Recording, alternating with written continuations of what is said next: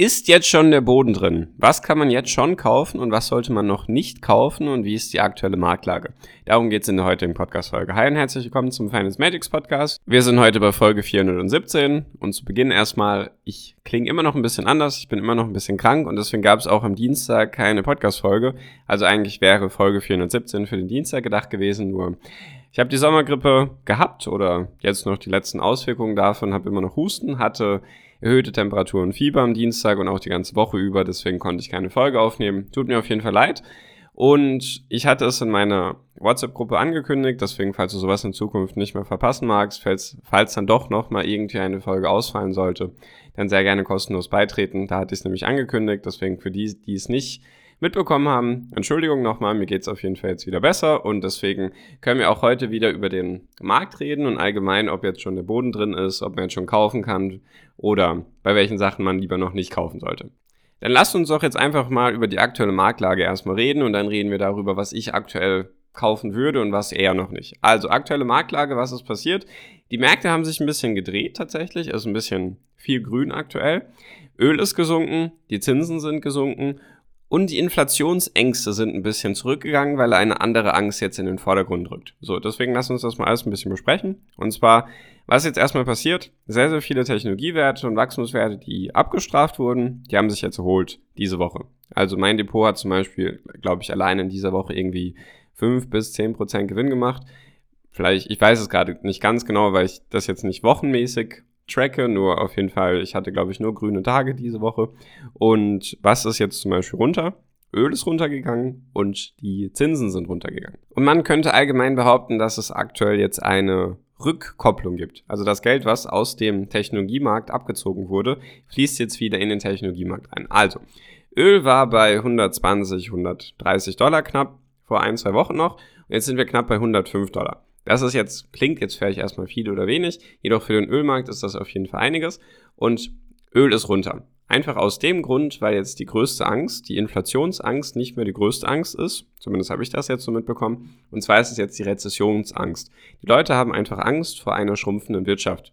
Allgemein in den USA, auch in Europa und so weiter.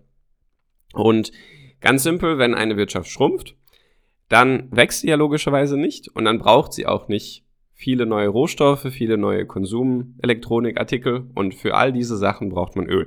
Und deswegen ist Öl eigentlich immer ein guter Indikator dafür, wenn die Wirtschaft runtergehen soll. Deswegen ist Öl runtergegangen, weil die Angst vor einer Rezession eben gerade aktuell ziemlich hoch ist. Also, das ist schon mal ein Zeichen dafür. Deswegen, klar ist es auch gestiegen durch den Krieg und so weiter, wegen mangelndes Angebotes und so weiter und wegen Importstopps in Europa und so. Das ist alles klar der Grund dafür. Nur natürlich auch die Wirtschaft, also Angebot und Nachfrage, ganz simpel.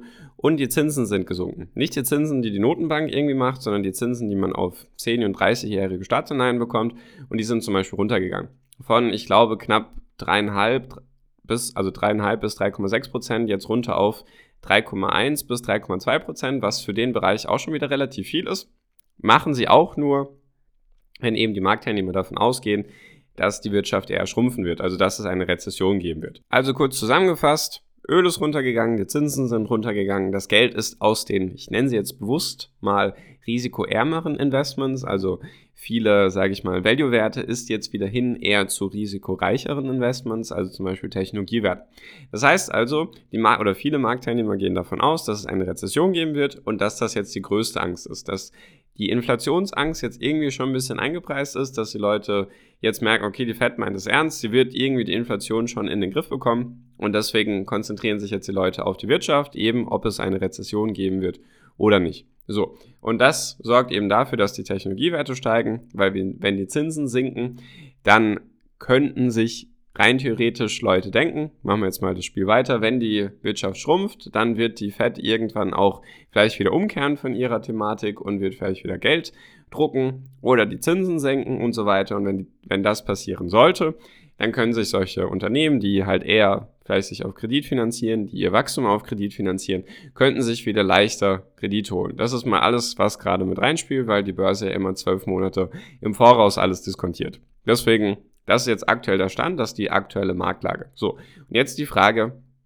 was könnte man aktuell kaufen und was könnte man aktuell noch nicht kaufen oder sollte man nicht kaufen? Und ich möchte jetzt gar nicht von den Unternehmen anschauen, sondern alleine von der Charttechnik. Also was kann man jetzt daraus für sich mitnehmen? Weil die Frage ist ja, ist jetzt ein Boden drin? Weil es gibt sicherlich viele Leute, die hier zuhören, vielleicht auch du jetzt bewusst, dass du dir denkst, gut, du hast jetzt vielleicht irgendwelche Unternehmen, die du schon hast im Depot, die jetzt höchstwahrscheinlich im Minus sind. Bei den meisten wird es irgendwelche Minuspositionen geben. Natürlich kann es auch sein, dass du jetzt, sage ich mal, nur auf die Werte gesetzt hast in den letzten Monaten, die gestiegen sind, also Öl und Gas zum Beispiel.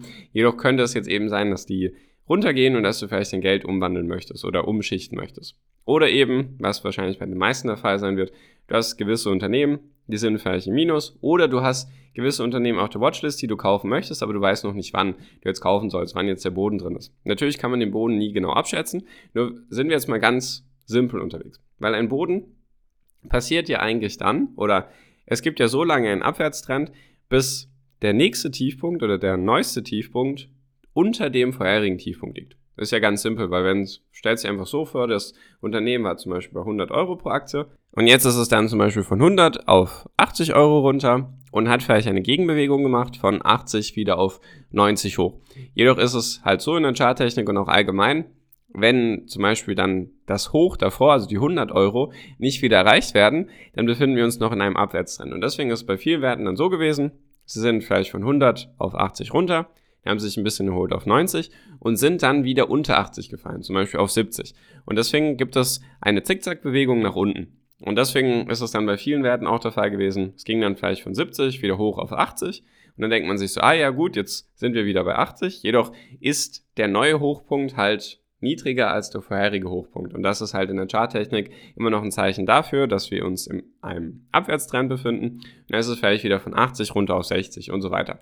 Und deswegen Rein simpel betrachtet ist es einfach so, dass man dann bei solchen Unternehmen, die eben so, so, weiter einen Abwärtstrend bilden, dass man da eben von einem fallenden Messer sprechen kann, weil einfach der Weg nach unten noch nicht klar definiert ist, wie lange er noch andauern wird. So, und deswegen jetzt, was ist wichtig, dass wenn zum Beispiel jetzt die Unternehmen fallen, es gibt jetzt mal einen roten Tag zum Beispiel, weil zum Beispiel neue Inflationszahlen oder dann die Rezession sich bestätigt oder sonstige schlechte Nachrichten. Und wenn dann die Unternehmen fallen, dann ist es halt einfach wichtig, wenn sie fallen, dass man genau schaut, wie tief fallen sie dann. Weil wenn sie zum Beispiel einen neuen Tiefpunkt bilden, also einen Tiefpunkt, der noch tiefer ist als der Tiefpunkt davor, also in einem Abwärtstrend, es geht nach unten und das Unternehmen hat sich vielleicht ein bisschen erholt und dann geht es wieder nach unten, fällt sozusagen wieder nach unten, dann ist es wichtig, dass der Tiefpunkt oder dass man dann schaut, fällt es unter den vorherigen Tiefpunkt oder hält es sich darüber? Weil das ist dann sozusagen ein Zeichen der Stärke und dann kann man so langsam von einer Bodenbildung von einer Basisbildung reden. Weil das möchten wir alle. Wir möchten ja, dass die Unternehmen